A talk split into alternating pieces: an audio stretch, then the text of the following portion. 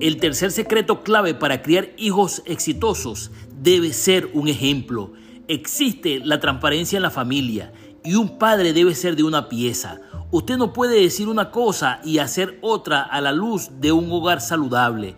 Usted no debería obligar a su hijo a hacer cosas que usted no está dispuesto a hacer. Pero existen padres que dicen, cepíllate los dientes. Y sus hijos miran a sus padres como si ellos lo estuvieran haciendo.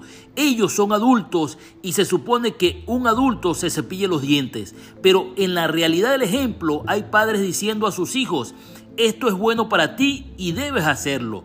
Soy un adulto y no necesito eso, pero tú eres un niño y debes hacerlo.